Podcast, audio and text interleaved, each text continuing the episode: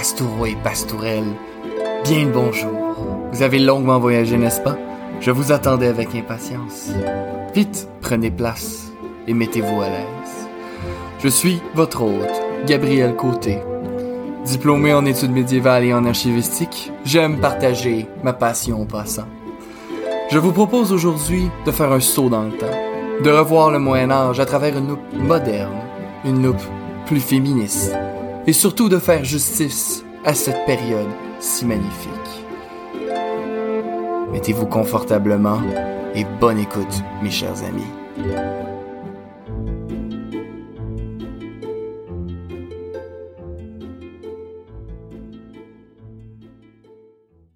Pastourelles et pastoureaux, mes chers amis, bien le bonjour! Comment allez-vous aujourd'hui? Ça me fait tellement plaisir de vous avoir avec moi, mes chers amis, pour cet épisode qui était dû la semaine passée. Hein. D'ailleurs, je tiens encore à m'excuser, je croyais réellement avoir le temps de produire l'épisode dimanche passé, mais ce fut une longue fin de semaine et finalement, le temps était manquant. Mais mes chers amis, mais quel plaisir, laissez-moi de vous le redire, de vous avoir avec moi aujourd'hui pour un autre épisode très spécial. Comme je vous expliquais dans le dernier épisode, à Québec, ben, du moins euh, dans la province de Québec, hein, c'est l'été est très médiéval. Hein. c'est le temps des festivals, c'est le temps des sorties. On en profite avant que l'hiver s'installe. Et la fin de semaine passée, j'ai eu l'immense plaisir, comme certains d'entre vous ont pu le voir sur les réseaux sociaux, pour ceux qui me suivent, que j'ai fait un arc. Et là, pastoureux et pastoureaux, je vais vous parler de mon expérience à Val-à-l'Arc. Donc, je vais revenir un peu sur euh, c'est quoi Val-à-l'Arc. Mais euh, je vais vous revenir sur cette expérience euh, extrêmement.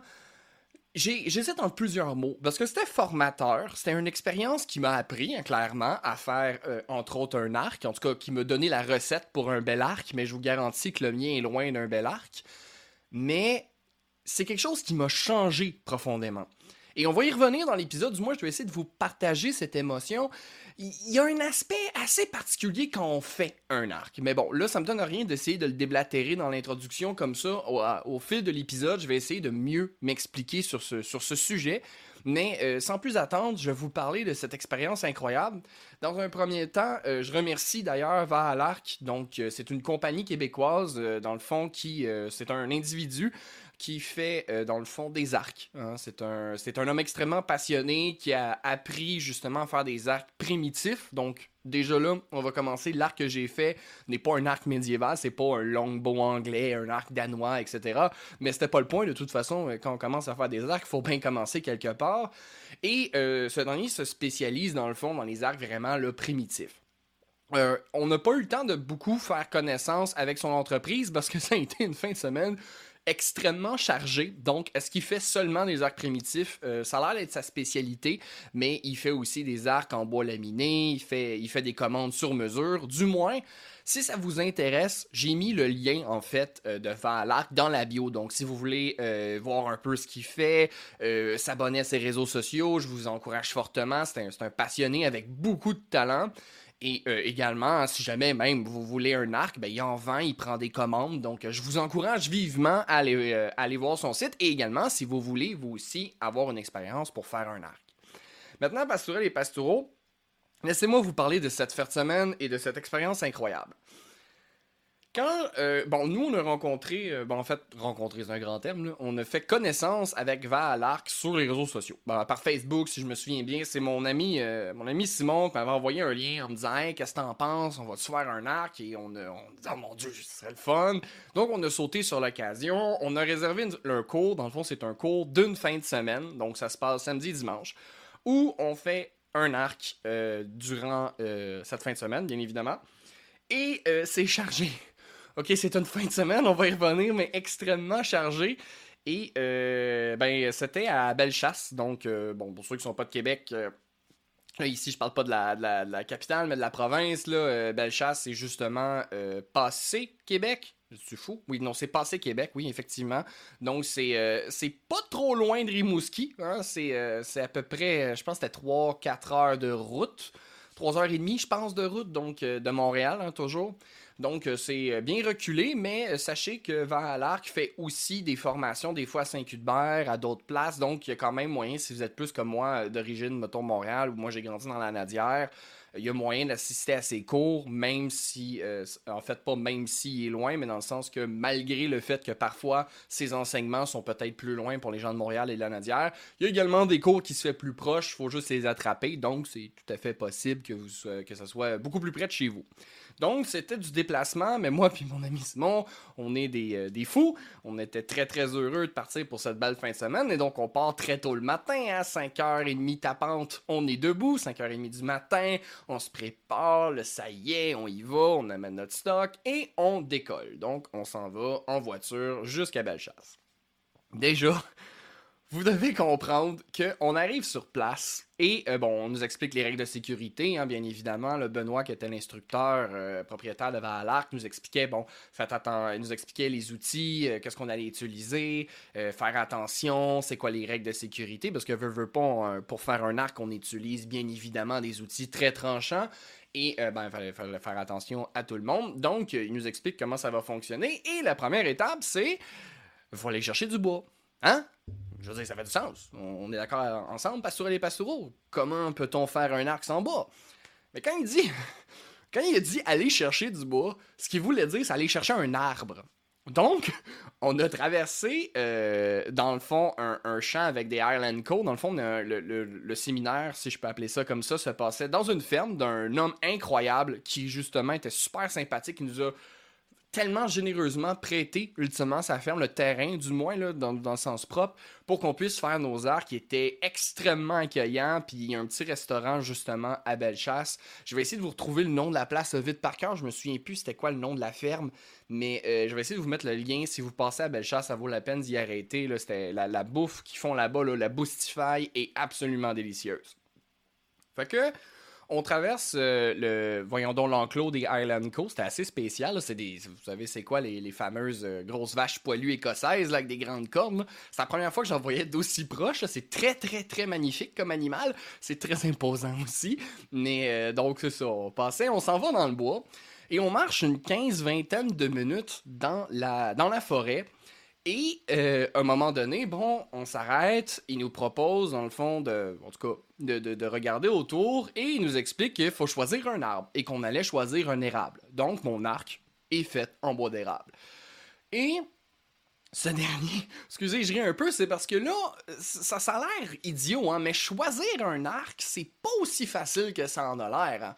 Parce que, tu sais, dans une forêt, il y en a beaucoup des arbres. Hein, vous le savez tous, je pense que grosse, euh, grosse révélation ici à Ad Medievum une forêt, c'est rempli d'arbres, là. Fait que, hein, bon, ben maintenant, vous avez appris quelque chose, mais le, le, le c'est assez intimidant quand c'est le temps d'en choisir un, parce a plusieurs critères à respecter entre autres, bon, euh, il faut pas que ça soit une jeune pousse, hein, on veut pas tuer un arbre qui est en train de grandir, on veut pas qu'il soit trop gros parce que ça va être plus d'ouvrage pour rien, euh, dans le sens que pour tailler l'arc dans un immense tronc, ça va être beaucoup plus de travail. Donc on cherche un arc adulte de petit, d'un certain diamètre, d'une certaine grandeur, et idéalement qu'il n'y a pas trop de nœuds, donc des nœuds dans le, dans le tronc, parce que euh, je vais revenir sur les nœuds dans le tronc, ça rend la chose un petit peu plus compliquée. Donc, il nous envoie chercher un arbre. Et là, Pastoral et Masturo, moi, vous devez comprendre, j'ai grandi en forêt. J'ai toujours, toujours été dans une forêt. Euh, quand j'étais tout petit, euh, moi, j'habitais dans la Nodière, dans la région de Terrebonne, et euh, on était, ma maison, encore aujourd'hui, sur la lisière d'une forêt. On était collé-collé, dans le fond. On était, je passais la clôture de ma cour et j'étais dans la forêt. Donc, quand j'étais jeune, j'étais presque tout le temps en forêt. Donc, très à l'aise dans une forêt, me déplacer dans le bois en sentier. C'est quelque chose que je à. Je reconnais mes arbres en la majorité du temps. C'est pas un problème de toute façon. Hein.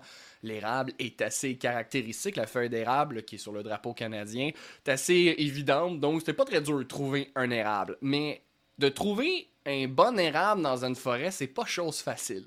Parce que là, évidemment, la forêt, hein, c'est pas uniforme. Hein. Il y a plein d'arbres qui poussent un à côté de l'autre. Fait que là, tu t'essayes de chercher les branches. Tu te dire, OK, ça c'est bon, OK, ça c'est un cèdre. clairement, c'est pas ça que je cherche. Ah, c'est un chêne. Ouais, OK, non, c'est pas ça que je cherche. Et là, on se promène, on se promène, on se promène. Et finalement, bon, on arrive à, repérer quelques, euh, quelques érables qui seraient des, euh, des euh, bons, euh, des bons candidats potentiels. Et là, vient le temps, ultimement, que l'instructeur, on lui propose nos arbres, dans le fond, et c'est lui qui va déterminer si on le coupe ou non, parce que la dernière chose que l'instructeur voulait, c'est qu'on détruise un arbre qui avait pas besoin d'être détruit. On veut pas... C'est un être vivant, l'arbre, c'est extrêmement important la nature, donc on veut pas mettre fin à un être qui mérite encore, ultimement, euh, qui a encore beaucoup à vivre. On veut pas détruire euh, un être vivant pour rien. Donc, ce dernier, euh, bon, choisit, on lui, présente nos arbres, il regarde, et il en choisit deux, ultimement, qu'il considère qui sont des bons candidats. Maintenant, Pastourel et Pastoureau, faut l'abattre. Encore une fois, j'ai grandi dans un bois, j'ai couru, je sais pas combien de temps dans un bois, j'arrachais des branches, j'en coupais à l'occasion. Mais j'avais jamais scié un vrai arbre. OK? Vous devez comprendre que j'en sciais des petits quand j'étais tout petit pour me faire des pointes de flèches qui allaient nulle part, des bâtons que je lançais euh, comme des javelots qui allaient nulle part, et que j'aimais ça faire des petites constructions dans le bois avec mon frère et ma petite sœur, mais euh, ultimement, j'avais jamais rien fait de tel. Et là, je me dis, bon, couper un arbre, c'est assez évident, là, je veux dire, c'est assez, c'est écrit, là, je veux dire, tu coupes l'arbre. Il n'y a pas quelque chose de plus linéaire que de trancher un arbre, hein, de, ben, de le trancher. Donc, clairement pas trancher, mais de le scier, de le couper. Et euh, mes chers amis, je vais vous dire de quoi, ça a l'air ridicule, mais euh, là, j'arrive devant le tronc, puis là, je me, je me pose la question, je me dis, attends une minute, là, parce que là, il faut que je regarde comment couper ça? Là, je me dis, bon, bon, on part du plus bas, puis on scie, hein, c'est assez simple. Mais là, je me dis, ouais, il faut que je sois sûr du bord qui va tomber, hein, de quel côté l'arbre va s'effondrer, parce que je voudrais pas qu'il tombe justement sur un autre arbre qui reste pris entre des branches, qui tombe sur un de mes collègues, hein, parce qu'on était une petite, euh, une euh, gang, pour reprendre le terme anglais. On était environ 6, et euh, dans le fond, il y a des règles de sécurité à respecter et tout. Et là, je recommence à regarder autour, et on est dans une forêt, m'assurer les pastoraux. Il y a des branches partout. Il y a des arbres partout.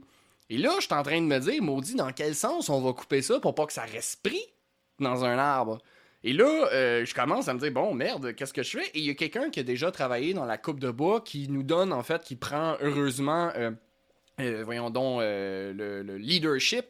Euh, ce dernier va justement nous expliquer comment entailler l'arbre pour être sûr qu'il tombe du bon côté et de viser ultimement l'espèce de seul espace qu'on avait pour que l'arbre euh, soit abattu sans qu'il reste potentiellement dans d'autres arbres.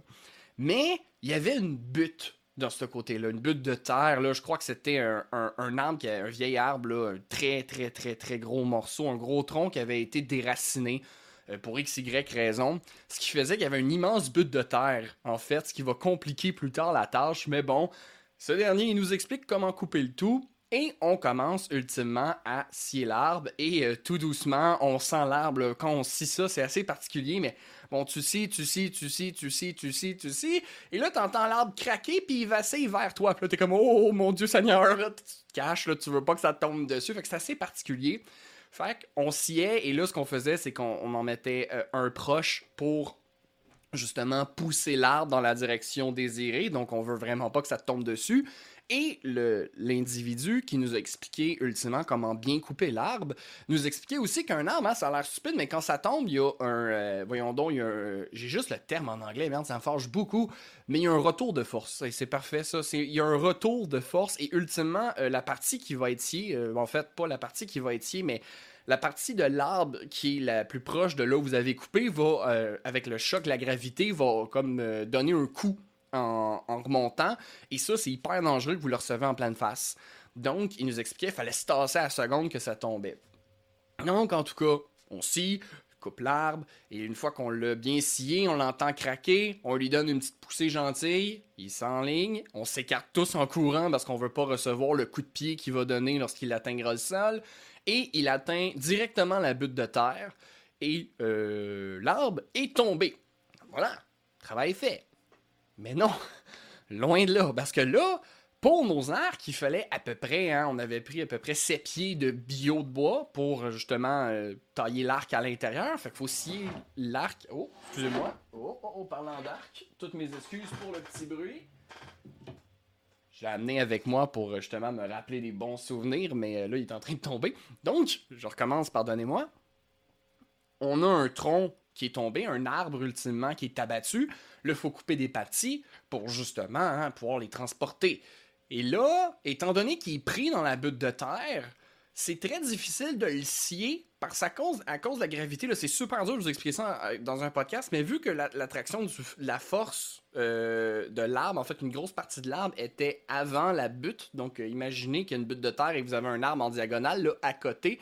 Ce que ça faisait, c'est quand on sciait l'arbre, à cause de la gravité, l'arbre pliait vers l'intérieur, fait que ça coince la scie. Fait que on a dû utiliser un autre bio pour lever l'arbre un peu pour qu'il soit à la bonne hauteur pour qu'au contraire de, en fait de s'effondrer vers l'intérieur quand on le sait de casser vers l'intérieur qui casse vers le haut ce qui empêchait la scie ultimement de coincer et là ça c'est un une partie du bio, parce que là, on n'avait pas coupé un arbre juste pour ses pieds, euh, pardonnez-moi, pour, pour ceux qui calculent pas en pied beaucoup, là, euh, 2 mètres et quelque chose, je sais pas trop, je m'excuse, je, je sais pas non plus, là, mais euh, il fallait, on n'a pas coupé un arbre pour simplement s'épier, clairement. Donc, on va tout utiliser l'arbre. Donc là, on commence à enlever les branches, à élaguer les branches, parce que ces branches-là vont servir pour le feu. On va y revenir plus tard, c'est nécessaire. Et ultimement, euh, on commence à, couper une autre partie de l'arbre qui fait également euh, à peu près 7 pieds pour justement avoir encore une fois un autre bio pour faire des arcs. Donc c'est tout un procédé euh, où on essayait de couper la dernière partie de l'arbre qui était pris dans le but de terre. Puis la butte de terre, je vous avais expliqué, c'était des racines ultimement d'un tronc. C'était un arbre qui s'était, qui s'était couché sur le sol. Fait qu'il y avait plein de racines dans le chemin. C'était l'enfer. c'était hyper difficile à sortir. Ça nous a pris 20 minutes à peu près de couper l'arbre, puis de le couper en morceaux, puis de l'élaguer, puis de le sortir. C'était assez impressionnant. Et là, déjà là, vous devez comprendre, pastourel et pastoraux, je suis déjà essoufflé. J'ai même pas commencé l'arbre, j'ai juste abattu l'arbre avec une équipe. Mais on est déjà brûlé. Parce que déjà là, ça a été beaucoup de manipulation. Et là, on a coupé, on a scié, pardonnez-moi, l'arbre. L'arbre est abattu, on a des bios, il faut les ramener. On a marché 15 minutes dans le bois. Et là, Pastourel les Pastoureaux, on met les bios sur nos épaules et on marche 15 minutes dans le bois. Dans un premier temps, je dois vous admettre, c'est peut-être un petit peu particulier, mais lors de la marche, là, bon, on commence à porter le bio, c'est particulièrement lourd. Et là, j'ai eu ce petit moment. Il pleuvait, là, on était en plein milieu de la forêt, c'est une journée pluvieuse. Je les aime particulièrement ces journées-là quand on fait des gros efforts physiques parce que c'est beaucoup moins chaud. Mais euh, j'ai relevé la tête et là, j'ai eu un petit, un petit instant que j'aimerais vous partager avec vous, qui est pas vraiment pertinent, mais euh, quelque chose qui était à ce moment-là, je me suis senti très près de la réalité des gens, à la fois du Moyen Âge, mais même bien avant. Pendant un instant, moi qui est en grande sueur, qui marche avec un bio d'à peu près 6 pieds, 7 pieds sur le dos, qui traîne ça, je me dis, OK, la réalité pour faire un arc pendant des millénaires, ça a été ça. Et là, je me suis senti pendant un instant dans leurs chaussures. Je me suis dit, OK, je fais le chemin que des milliers de personnes ont fait avant moi. Et ça, je vais vous dire, ça m'a apporté une joie absolument phénoménale. Parce que je me suis dit, c'est peut-être un des moments, en fait, dans ma vie que j'ai été le plus proche des gens du Moyen-Âge. Parce que veux, veux pas, le Moyen-Âge, je suis passionné, je l'aime plus que tout. Mais je suis tout le temps très loin de lui. Hein. Le Moyen-Âge, j'essaie de me rapprocher de lui en faisant des petites expériences, euh, en, lisant beaucoup sur le sujet, mais je serais toujours rien qu'un témoin. Hein. L'archéologie expérimentale, comme ça, d'essayer de reproduire quelque chose qui a été fait dans l'histoire, c'est vraiment se rapprocher au, plus près, ultimement, de ces gens-là. Et pendant un court instant, je me suis vraiment senti dans leurs chaussures, dans les chaussures de quelqu'un qui fait un arc, qui a besoin d'un arc, qui doit euh, travailler pour l'obtenir et qui doit faire tout le procédé extrêmement long qui va s'en suivre. Et là, Pastourel et Pastoureau, après 15 minutes à avoir marché avec un bio de bois sur le dos, j'arrive au campement avec les autres et c'est le temps de commencer. Ce que vous devez savoir, pastoureux les pastoraux, c'est que je suis déjà crevé. Je suis déjà mort et je n'ai pas commencer mon arc. Et on est tout en soir. On est, pour vrai, j'ai, veux dire, appris à connaître un peu l'équipe. C'est tous des gens qui étaient bien en forme, des gens super travaillants d'ailleurs. Ça a été génial de les rencontrer. C'était vraiment une belle gang pour prendre l'expression québécoise. Mais déjà là, là, on était en soir, on n'avait rien fait encore. On avait juste trouvé un arbre, on l'avait scié, on l'avait découpé, puis on avait transporté le matériel. C'est tout ce qu'on a fait. Et là, Pastourel et Pastoureau, faut commencer à faire un arc. Et là, donnez-moi un petit instant. Bon, encore une fois, stabiliser mon arc. Mais ce beau morceau de bois que j'ai eu l'immense plaisir de faire, ça a été extrêmement euh, difficile comme procédé. Parce que là, tu as un bio. Hein? Vous avez un tronc d'arbre, ultimement, d'une taille d'environ 6 à 7 pieds. Mais là, c'est parce qu'il faut le travailler pour qu'il devienne un arc. Et là, Pastouré les Pastoureaux, s'en est suivi une journée de, pardonnez le, terme québécois, mais de bûchage, donc de frapper sur du bois avec une hache pendant des heures. Ok, Pastoureux des Pastoureaux, mais quand je vous dis des heures, je veux dire des heures. Pendant 5 heures, 6 heures à peu près, on a tapé de la hache sans arrêt. Parce que évidemment, faut l'amincir, euh, faut couper l'arbre, ultimement, il faut, faut, que ça ait la largeur d'un arc potentiel, puis la minceur, mais là, on parle d'un tronc. Donc le tronc, bon, on le sépare en deux, on le sépare en, plus petits, etc., pour obtenir ultimement une partie du tronc qui va être beaucoup moins dur à travailler. Mais il faut après amincir cet arbre-là qui en fait encore un arbre pour qu'il devienne un arc. Et là, quand je vous dis taper de la hache, je vous parle de taper de la hache pendant plusieurs heures. Donc, nous, on commence à, peu près à faire ça, je vous dirais, devait être 11 heures. On n'avait pas fini nos arcs à 5 heures, le, à 17 heures ultimement. Donc, on avait frappé sur du bois toute l'après-midi sans arrêt.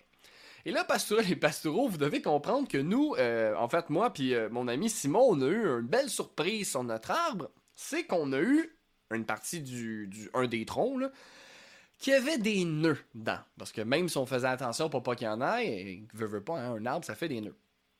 Donc, nos deux arcs avaient un nœud à l'intérieur. Et je vais revenir sous peu, mais ça a compliqué grandement la manœuvre. Donc, on coupe l'arbre durant l'après-midi avec, la hache.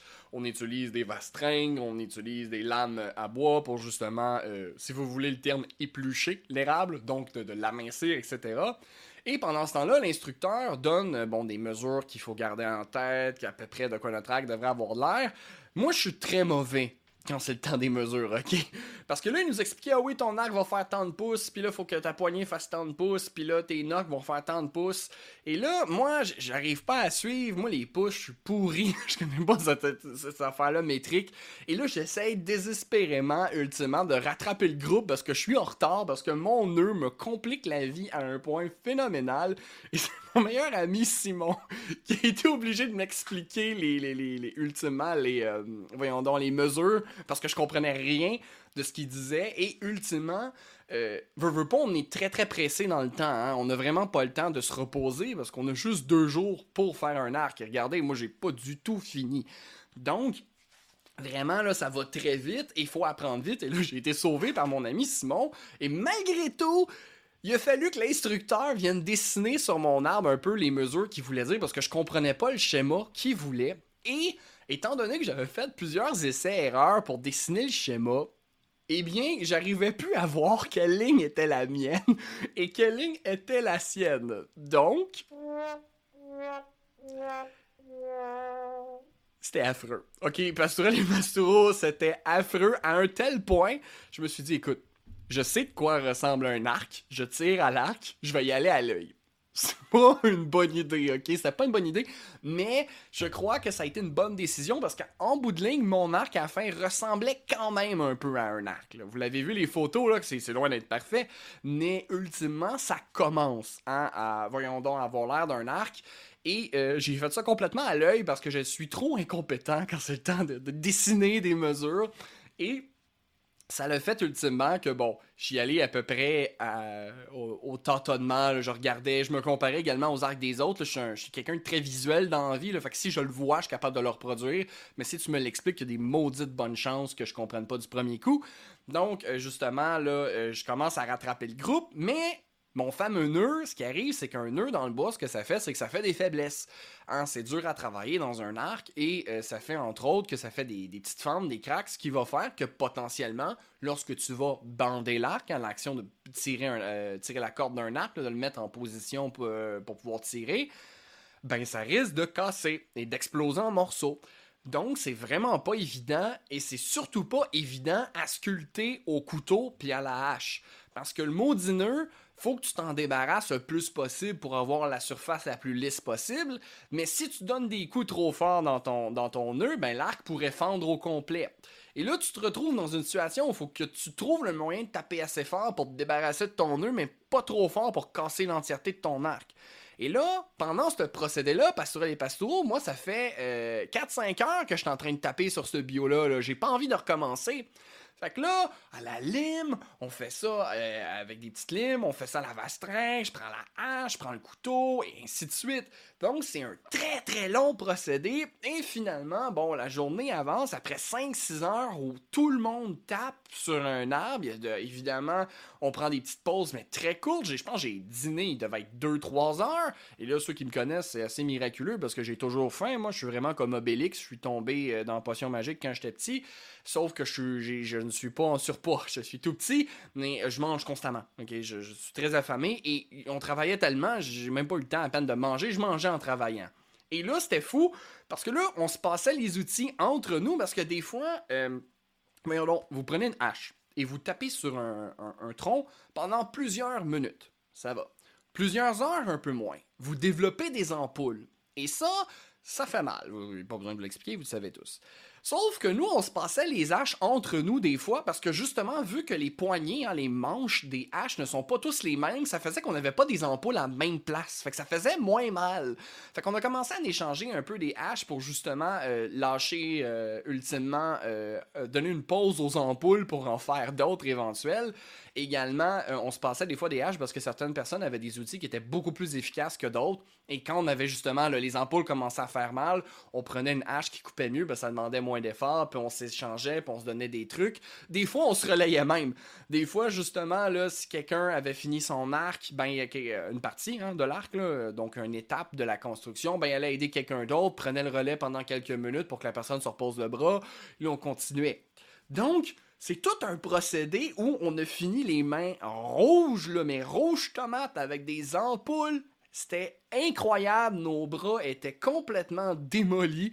On avait, écoutez, je vais vous dire franchement, euh, frapper euh, à la hache pendant plusieurs heures de la droite, moi je suis droitier, c'est très épuisant. Mais de la gauche, Pastourel et Pastoureau, de la gauche, Oh mon Dieu Seigneur, j'étais incapable de faire quoi que ce soit. J'avais l'air de tenir un spaghetti mou dans ma main. Mon bras pouvait pas suivre la hache. C'était terrible. Fallait que je change, le, dans le fond, ultimement, ce qui allait devenir un arc de côté pour essayer de taper de la droite. Mais si tu tapes tout le temps du même bras, eh bien, veux, veux pas, euh, ça, ça t'épuise plus vite. Fait que tu essaies de changer de bras. Mais là, si tu changes de bras, tu es beaucoup moins précis parce a moins d'être ambidex à la perfection.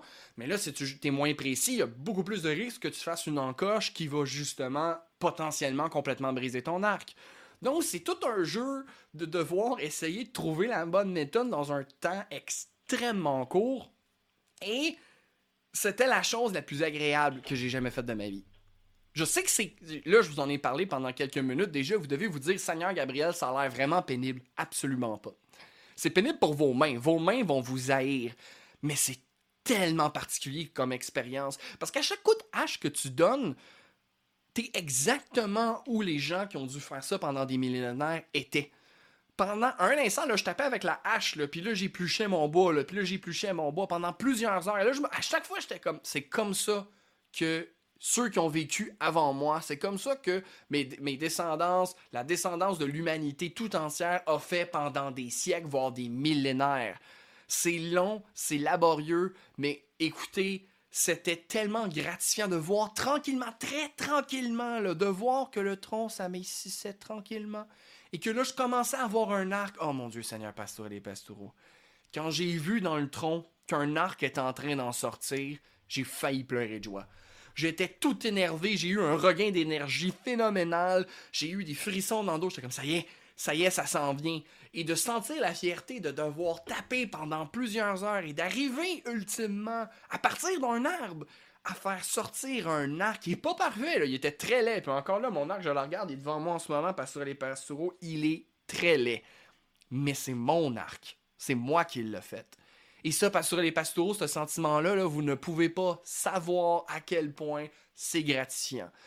Écoutez, ça, équivaut 15 fois la douleur que vous avez dans les mains. De pouvoir faire quelque chose aussi complexe qu'un arc, de vivre ça comme les gens qui l'ont fait, l'ont vécu, et de vous dire, ça là, c'est moi qui le fait. L'arc qui est en train de sortir de ce tronc, c'est moi qui lui donne vie. Il est imparfait, mais il est, mien, ultimement. Et ça, Pastoureux les Pastoraux, c'était un, un sentiment absolument incroyable. Je ne peux pas mettre assez d'emphase, assez d'accent. Faut pas que je dise emphase, c'est un anglicisme, toutes mes excuses, de mettre assez l'accent euh, sur le sentiment de gratification, le sentiment d'accomplissement. Honnêtement, je pense pas avoir déjà ressenti ça dans ma vie. Honnêtement, je ne pense pas avoir déjà avoir senti ce niveau de fierté. Ah, c'est littéralement, c'est presque ésotérique, pardonnez-moi l'expression, mais j'ai senti je peux même pas mettre des mots, c'était un sentiment de fierté, de compréhension aussi, j'ai envie de dire. On dirait que j'arrivais maintenant à comprendre ce que les gens avant devaient, euh, devaient faire pour obtenir un arc. J'ai senti que j'avais plus de sagesse face à, face à face à la réalité de ces gens-là. Et quand je parle de sagesse, c'est une connaissance du sacrifice, de la douleur, du temps, du travail que quelqu'un qui fait un arc doit faire. Et ça, pastourel et pastoraux, de vous dire que moi aussi, j'ai emprunté le même chemin que tant de gens avant moi ont fait, c'est hallucinant. Donc, pastourel et pastoraux, 6 heures, mes deux mains sont remplies d'ampoules, je suis brûlé mort et j'ai jamais été aussi bien à l'intérieur de moi-même, aussi euh, fier, aussi, quasiment, j'avais quasiment le goût de me bomber le torse, là, soudainement, j'avais accompli quelque chose que j'ai toujours voulu accomplir et je le savais même pas. Et là, Pastourel et Pastoureau arrive le souper, on a bouffé comme des monstres. Euh, je me souviens, j'ai commandé au fermier qui était sur place, encore une fois, un être extraordinaire. Euh, il me, je demande une bonne poutine québécoise parce qu'il rien de mieux pour se remettre d'aplomb qu'une bonne poutine.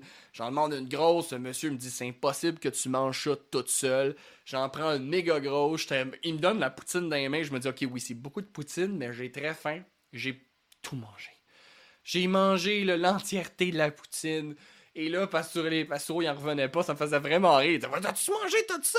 Mais, ultimement, j'avais tellement faim, on avait tellement travaillé. J'avais demandé de l'aide aussi à Simon, là, important, j'avais pas mangé complètement tout ça. J'ai dit Simon prend des bouches aussi parce que c'était immense, les portions, hein, pour faire la publicité. Là, la bouffe euh, à cette ferme-là est incroyable et les portions sont gargantuex. C'est génial. Mais euh, vraiment, ce que je veux mettre l'emphase ici, c'est pas sur mon appétit le fait que j'étais un trou sans fond. Le point ici, c'est qu'on était brûlés. Hein. Ça a été très demandant. On a mangé comme des porcs. On était. Mais c'était très, très agréable de se rassasier. Ça fait du bien de souper. Et la journée était pas finie, Pastourel et Pastour. Parce que dans le procédé de l'arc, ultimement, ce qu'il faut faire, c'est les faire sécher. Un arc, il faut qu'on fasse sécher parce qu'il faut retirer l'humidité. On veut pas un bois vert pour faire un arc et pour le sécher, il doit être sous braise, donc euh, sous euh, un feu à faible intensité, pendant des heures. Et donc, on a dû retirer, pardonnez-moi l'expression, nos arcs. Mais pour ce faire, ça, ça veut dire qu'il faut qu'on les surveille. Parce que, évidemment, quand on veut avoir un feu en braise, vous êtes sûr que j'ai pas besoin de vous l'expliquer, mais c'est parce qu'on peut pas mettre trop de bois, parce que sinon on a trop des, des, flammes trop grosses, et là on pourrait brûler nos arcs, ce qu'on veut absolument pas. Et également, on veut pas que les braises s'éteignent, parce que si elles s'éteignent et que les petites flammes s'éteignent, ben on n'a plus de feu, fait que ça marche plus. Donc, il a fallu se relayer, justement, pour entretenir le feu chacun notre tour et surveiller que les arcs soient toujours euh, voyons donc, euh, euh, excusez, je vais recommencer cette phrase-là. Il fallait s'assurer ultimement que les arcs soient en, procédé justement de séchage, donc de voir que les flammes et les braises, comme je vous mentionnais, sont au bon niveau, mais il fallait aussi faire une rotation dans les arcs, il fallait déplacer l'arc. Parce qu'en déplaçant l'arc, on était sûr que toute la longueur de l'arc était en train ultimement de perdre son humidité. Et là, Pastoureux et Pastoureaux, donc ce procédé-là de séchage plus on sèche longtemps, moins il y a d'humidité dans l'arc. Moins il y a d'humidité dans l'arc, plus l'arc a des chances d'être un bon arc. Fait que ça, ça veut dire, pas sur les pastoraux, que la soirée était pas finie. On avait tapé pendant des heures, mais c'était loin d'être terminé encore parce que là, fallait veiller, fallait veiller tard, fallait se relayer pour justement surveiller le feu. Et pour vous donner déjà la date, le feu s'est éteint à 1h du matin. Il fallait le surveiller, cet arc-là. Alors, on commence, hein, voyons donc, à, durant la soirée, à prendre des tours de, de garde, ultimement, chacun notre tour. Et là, bon, ben, on reste à côté du feu, on en a profité pour discuter, mais on s'est pas reposé, là. Parce que là, notre instructeur, il nous a bombardé d'informations, Il a commencé à nous dire, bon, qui veut tailler une pointe de flèche, qui veut euh, faire des filaments de tendons, etc., qui veut faire de la corde, qui veut faire de la résine. Et là, soudainement, bon, on a plein de tâches qui nous sont attribuées. On veut évidemment apprendre des choses quand même. quand on paye pour une fin de semaine comme ça, on veut en apprendre un maximum. Et un qui a été principalement retenu, c'est le tendon. Euh, l'instructeur nous a amené des tendons euh. Donc, c'est immense, c'est vraiment dur. Et ultimement, ce qu'il faut faire, le tendon, c'est qu'il faut l'écraser.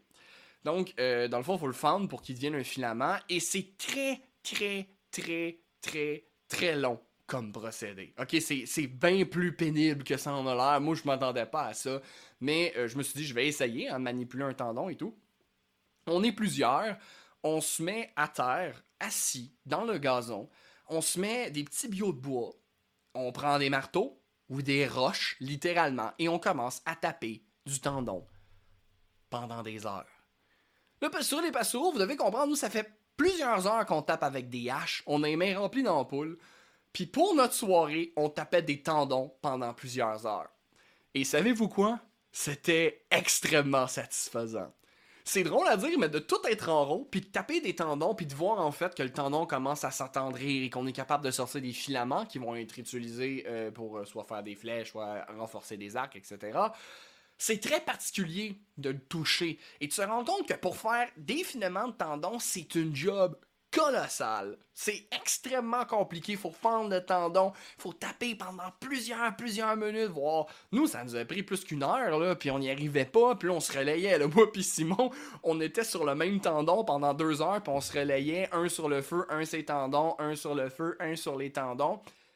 Et là, ce qui ressort de cette expérience, c'est que tout le monde a l'air de trouver ça thérapeutique. C'est vraiment drôle à dire, mais c'était profondément exigeant, c'était extrêmement compliqué, mais il y avait quelque chose de méditatif à taper sur un tendon d'orignal, à répétition, à discuter entre nous, même si la journée était extrêmement exigeante, même si nos mains nous suppliaient d'arrêter de les qui brûlaient, on continuait.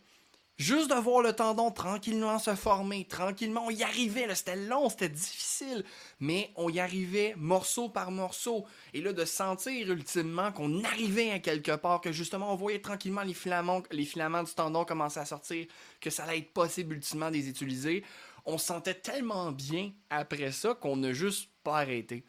En fait, c'est ridicule parce que moi, quand j'ai vu que le monde se mâchait, euh, excusez le terme anglais encore, mais qui frappait des tendons ensemble, je me suis dit, mon Dieu Seigneur, ok, on y va, on n'abandonne pas, mais j'ai trouvé brave, moi. Là, je me suis dit, mon Dieu Seigneur, moi, mes mains sont remplies d'ampoules. Mais bon, je vais suivre le groupe, on est capable. Mais finalement, ça, a été comme un charme. Je peux pas vous expliquer comment, je peux pas vous expliquer pourquoi, mais il y avait quelque chose d'extrêmement méditatif. Il y avait quelque chose d'extrêmement gratifiant à taper sur un tendon d'orignal. Je me trouve tellement ridicule de dire ça, mais de mettre l'énergie et l'effort pour faire un arc et l'énergie et l'effort pour créer quelque chose avec des, des, des, euh, des outils de base, on utilisait des marteaux, des roches, même à un moment donné, on se passait un marteau. Moi, j'avais un, morceau de bois, je tapais avec, euh, je tapais mon tendon entre deux morceaux de bois, c'est ça que je faisais. Mais il y avait quelque chose d'incroyable, de, de, penser à travers l'ardeur que ceux d'avant ont dû traverser, c'était incroyable. Et là, Pastourel et Pastoureau, moi, à 10h30, comme un gros lâche, j'abandonne parce que, bon, quand même, à ma défense, on s'est élevé à 5 h euh, du matin. On était les seuls qui avaient fait 3 heures de route. Fait que, bon, on est allé se coucher parce qu'à 10h30, on était complètement lessivés. Et, euh, bon, on va dormir.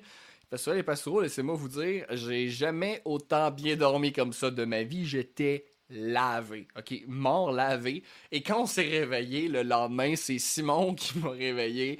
Et mes amis, j'ai, moi je suis quelqu'un qui est matinal dans la vie, ok? Je suis quelqu'un qui se lève très très tôt, donc euh, j'ai pas de misère à me lever le matin. C'est un matin-là. Ce matin-là, Pastourel et Pastoureau, juste l'idée de me redresser me terrorisait. J'avais mal partout. J'étais raqué à la grandeur. J'avais les bras en compote, les jambes mortes, mon dos qui tirait de tous bords, tous côtés. Mais j'avais pas un arc encore et c'était très loin d'être terminé. La dernière journée, on a beaucoup passé de temps à émincer l'arc, donc c'était beaucoup de mouvements répétitifs, mais il y avait pas mal moins de haches qui se faisaient aller. Donc les bras ont quand même eu un peu une petite pause, mais là ça a été un travail de finition. Et là, dans le travail de finition, c'est là vraiment qu'on a commencé à, euh, ultimement, à épouser un peu les formes qu'un arc allait avoir. Et euh, ça a été euh, moins un travail de vitesse, je vous dirais, moins un travail très brut. C'était beaucoup plus, on faisait attention. à, un certain stade, on y allait vraiment feuille de bois par feuille de bois parce que justement, un coup euh, de, lame dans le bois qui était trop pourrait affaiblir gravement l'arc. Et là, pastourel et pastoureaux, on va chercher nos arcs qui ont cuit durant euh, la nuit, hein, qui ont rôti, on les a bien fait cuire. Et là, bon, on se rend compte qu'ultimement, on a fait une erreur, c'est que le centre de nos arcs est très bien cuit, mais les pointes ne le sont pas. Et euh, il aurait fallu prendre les, arcs littéralement, comme un bâton avec une guimauve au bout, les mettre en haut du feu pour que seulement la pointe soit dans les flammes et que ça, justement, euh, ça, ça, ça, permet euh, de sécher les pointes. On l'a pas fait, donc nos pointes n'étaient pas parfaites. Et bon, ben, ça fait partie de la vie. Mais là, Pastourel et Pastoureau, j'ai remarqué une gaffe. C'est que mon arc, J'ignore, est-ce que c'est une manipulation? Fort probablement. Est-ce que c'est à cause du nœud? Je l'ignore. Je penserais pas que ça soit à cause du nœud. Mais, euh, ou peut-être même qu'ultimement, durant le séchage, c'est quelque chose qui est possible, c'est que votre arc, il craque. C'est une possibilité. Le bois est un matériel brut qui réagit, euh, qui gonfle et qui, euh, justement, se solidifie avec les changements de température. Et j'ai remarqué qu'à une de mes pointes de mon arc, il y avait une petite fente. Et là, je me suis dit, merde mon arc ne serait pas un arc viable. Pourquoi? Parce que à cause de cette fente-là, ce que ça fait, c'est lorsque je vais tailler le noc à l'intérieur, le noc, pour vous donner une idée, euh, les deux pointes de l'arc, il y a une espèce d'encoche à laquelle on accroche la corde. C'est ça, un noc. Et un des nocs, ultimement, ce qui va arriver, c'est quand je vais le tailler avec un ciseau à bois, l'entièreté de l'arc va fondre. Et là, il m'a recommandé d'utiliser de la colle à bois pour le solidifier, le laisser sécher pendant plusieurs semaines.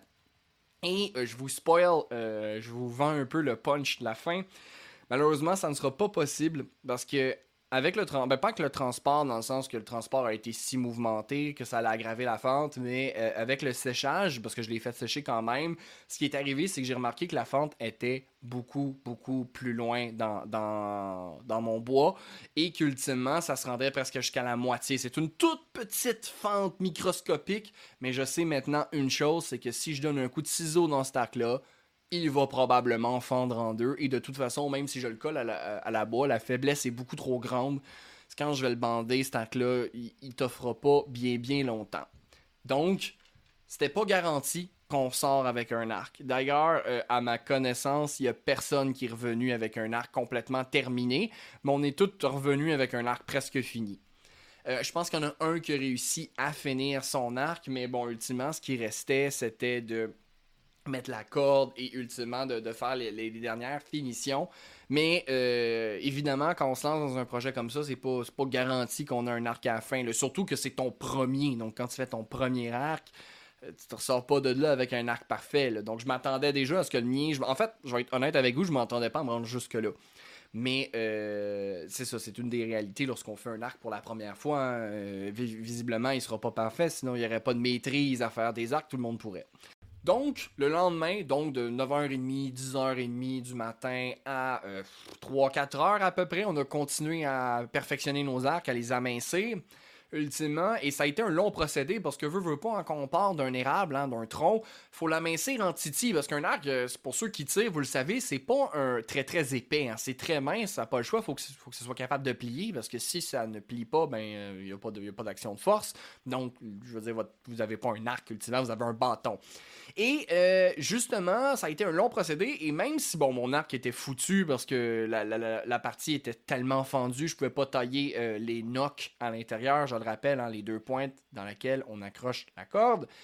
J'ai continué bien évidemment parce que j'avais tant de choses à apprendre et même, euh, je veux dire, même si je fais pas les knocks sur cet arc, ultimement j'ai tout le reste à apprendre. Alors je commence à tailler et avec une fierté inimaginable, je commence à appuyer ultimement euh, sur mon arc hein, pour voir si ce dernier commence à plier et je commence à sentir une flexion dans le bois. Et là, dans ma tête, je crie victoire. Mon arc est en train d'être flexible, il est en train de plier.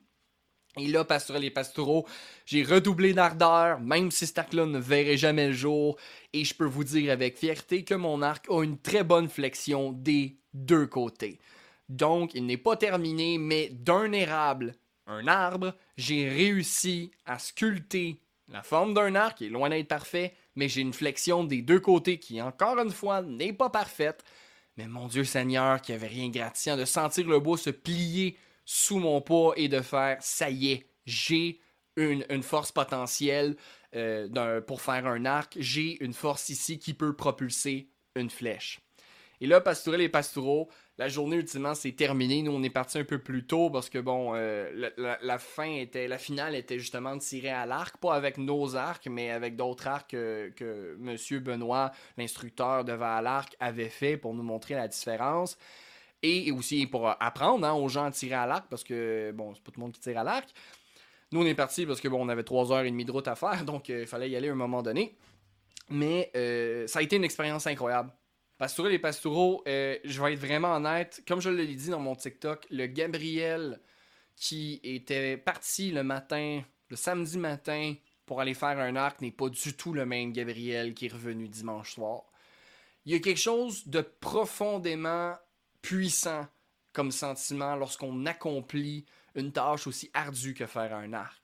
On se rend compte que c'est un art faire un arc, mais on se rend pas compte que c'est un art dans le sens que, ah oui, bon, clairement, ça demande beaucoup de compétences, et c'est vrai, hein, ça demande une finesse, mais ça demande un travail phénoménal pour obtenir un arc.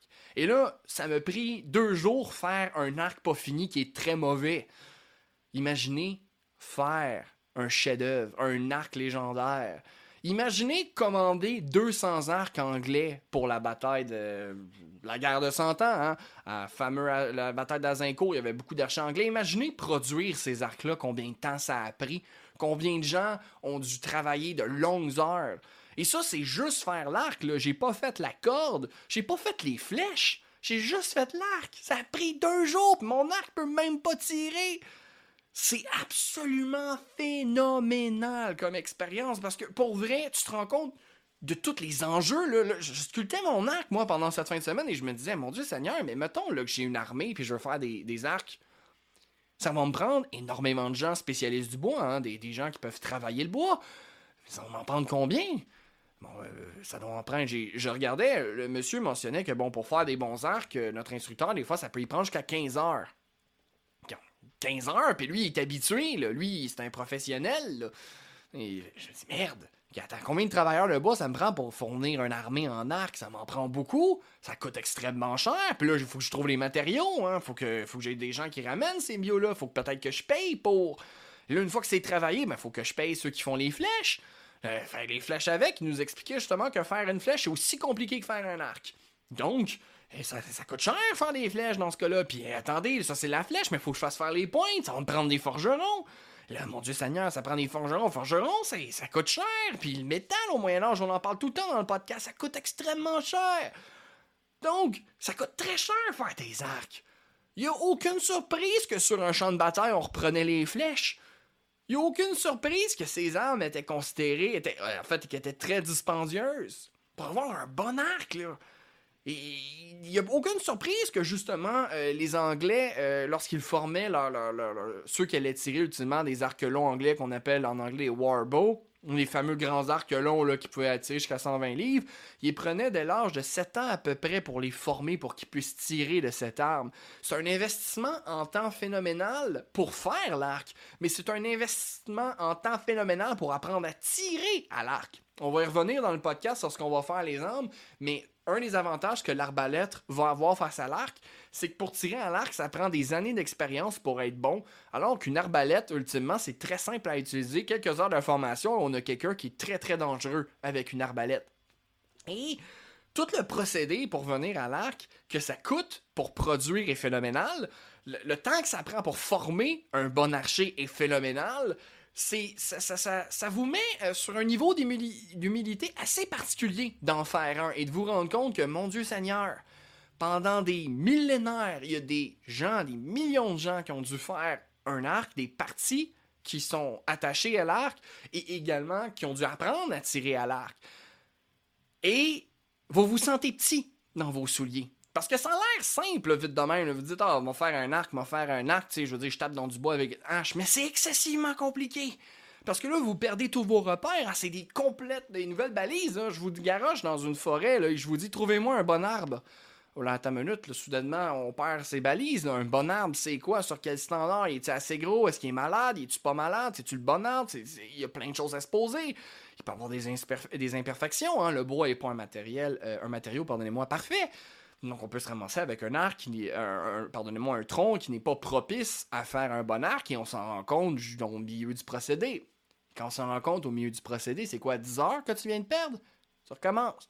Faut que tu recommences euh, de, de, bûcher. Faut que tu recommences de taper avec ta hache. Faut que tu recommences le procédé. Donc pour avoir un bon arc, le nombre de travail que ça prend c'est phénoménal.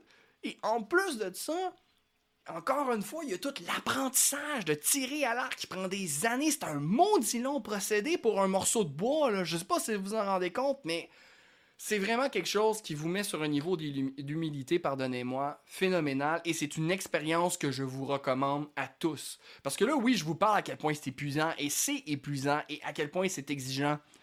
Mais honnêtement, on le sent plus tellement c'est gratifiant. De voir l'arc se former de l'arbre et de vous dire c'est moi qui ai fait ça, ça surpasse tout sentiment que vous pouvez ressentir dans votre vie, je vous le dis. J'ai l'arrogance de vous le dire.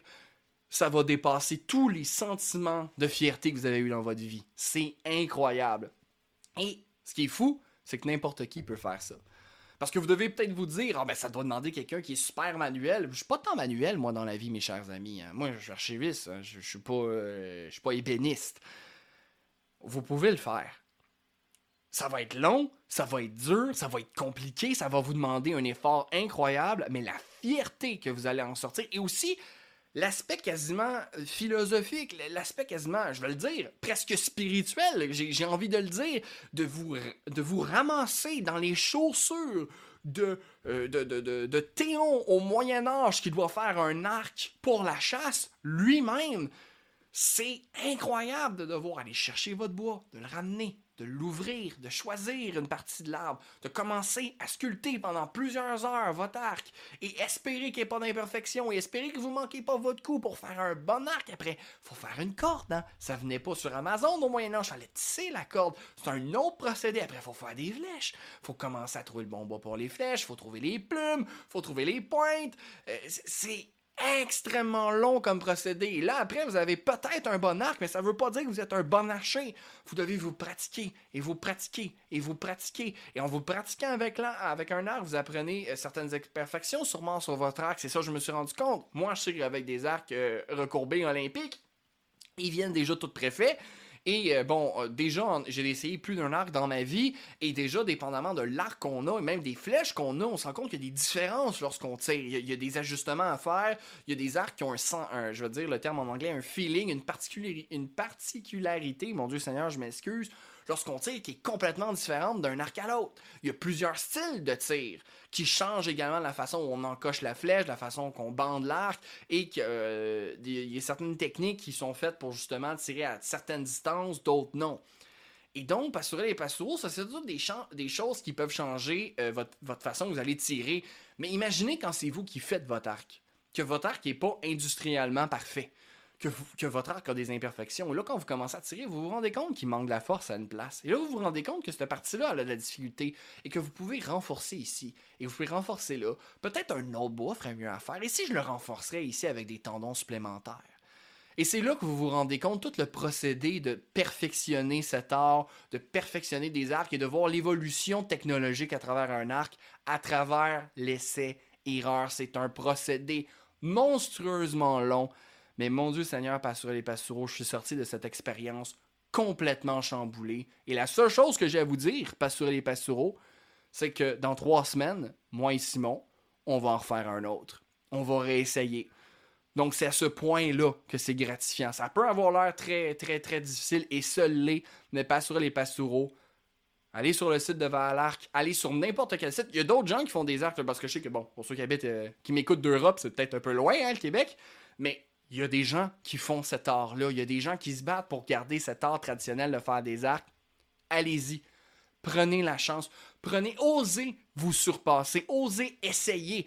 Il n'y a rien qui vous attend à la fin. Il n'y a pas de claque, il n'y a pas d'échec. Au contraire, cet arc-là, il est déjà prédestiné à être un arc mauvais. C'est votre premier. Mais je vous garantis, moi, mon petit arc imparfait fendu, là, je vais l'accrocher avec beaucoup de fierté. Et un jour, quand j'aurai des enfants, je leur dirai Vous voyez ça? Votre abruti de papa, c'est son premier arc. Mais je vous garantis, sur les pastoureaux, que rendu à cette époque-là, je vais avoir un autre arc à leur montrer. Puis cet arc-là, il va tirer. Puis cet arc-là va être meilleur que celui qui est accroché sur le mur. Puis je vais en faire un autre après. Et un autre après. Parce que pastourer les pastoureaux, j'ai une grande passion pour le tir à l'arc, mais je me rends compte que t'as pas réellement tiré à l'arc quand t'as pas essayé de faire ton propre arc. Pastourer les pastoureaux, je vous remercie énormément de votre écoute habituelle de, pour moi qui déblatère encore pendant une heure sur des sujets euh, particuliers, assez nichés. Hein. Mais laissez-moi vous le redire encore une fois, je vous en supplie allez faire un arc. Ça vous manque dans votre vie, vous le savez pas encore, mais je vous encourage, peu importe votre talent en, menuiserie, ça n'a pas d'importance, j'en ai aucune, peu importe votre âge, d'aller revivre cette expérience. Et même, ça s'étend en dehors de faire des arcs, hein, d'aller forger quelque chose, de prendre un cours de forge, de prendre un cours de tir à l'arc, de prendre un cours de faire des flèches. Hein, de, de, de, je pense qu'on dit, euh, mon Dieu, j'ai de flécheter une flèche, ultimement, je sais pas comment on appelle ça, du fléchetage, un flécheteur, je sais pas. Mais d'essayer de faire ce que d'autres ont fait avant vous pendant des milliers d'années, à leur façon, avec leurs défis, et vous allez apprendre tellement de choses sur ces gens-là, vous n'êtes même pas prêts. Donc sur ce, Pastoureux les Pastoureaux, merci encore de votre écoute. Laissez-moi vous le dire une deuxième fois. Je remercie également Valarc pour cette magnifique expérience qui me donne non seulement euh, le goût d'en faire plus, mais également de justement en apprendre davantage sur les arcs, sur les flèches, sur les cordes, ainsi de suite. Donc d'étendre hein, cette connaissance. Le lien va être dans la description de cet épisode. Et Pastoureux les Pastoureaux, dans deux semaines, on va euh, parler de la fameuse euh, discussion que j'ai eue avec le coffret celtique et cette recherche ultimement qui est née de cet échange. J'ai très très hâte de vous en parler. D'ici là, prenez soin de vous et souvenez-vous, Pastoureux les Pastoureaux, le Moyen-Âge est mort, vive le Moyen-Âge. Merci encore de votre écoute cette semaine. Pour faire juste crédit, la musique que vous entendez présentement et au début de l'épisode vient de Julius H. de Pixabay.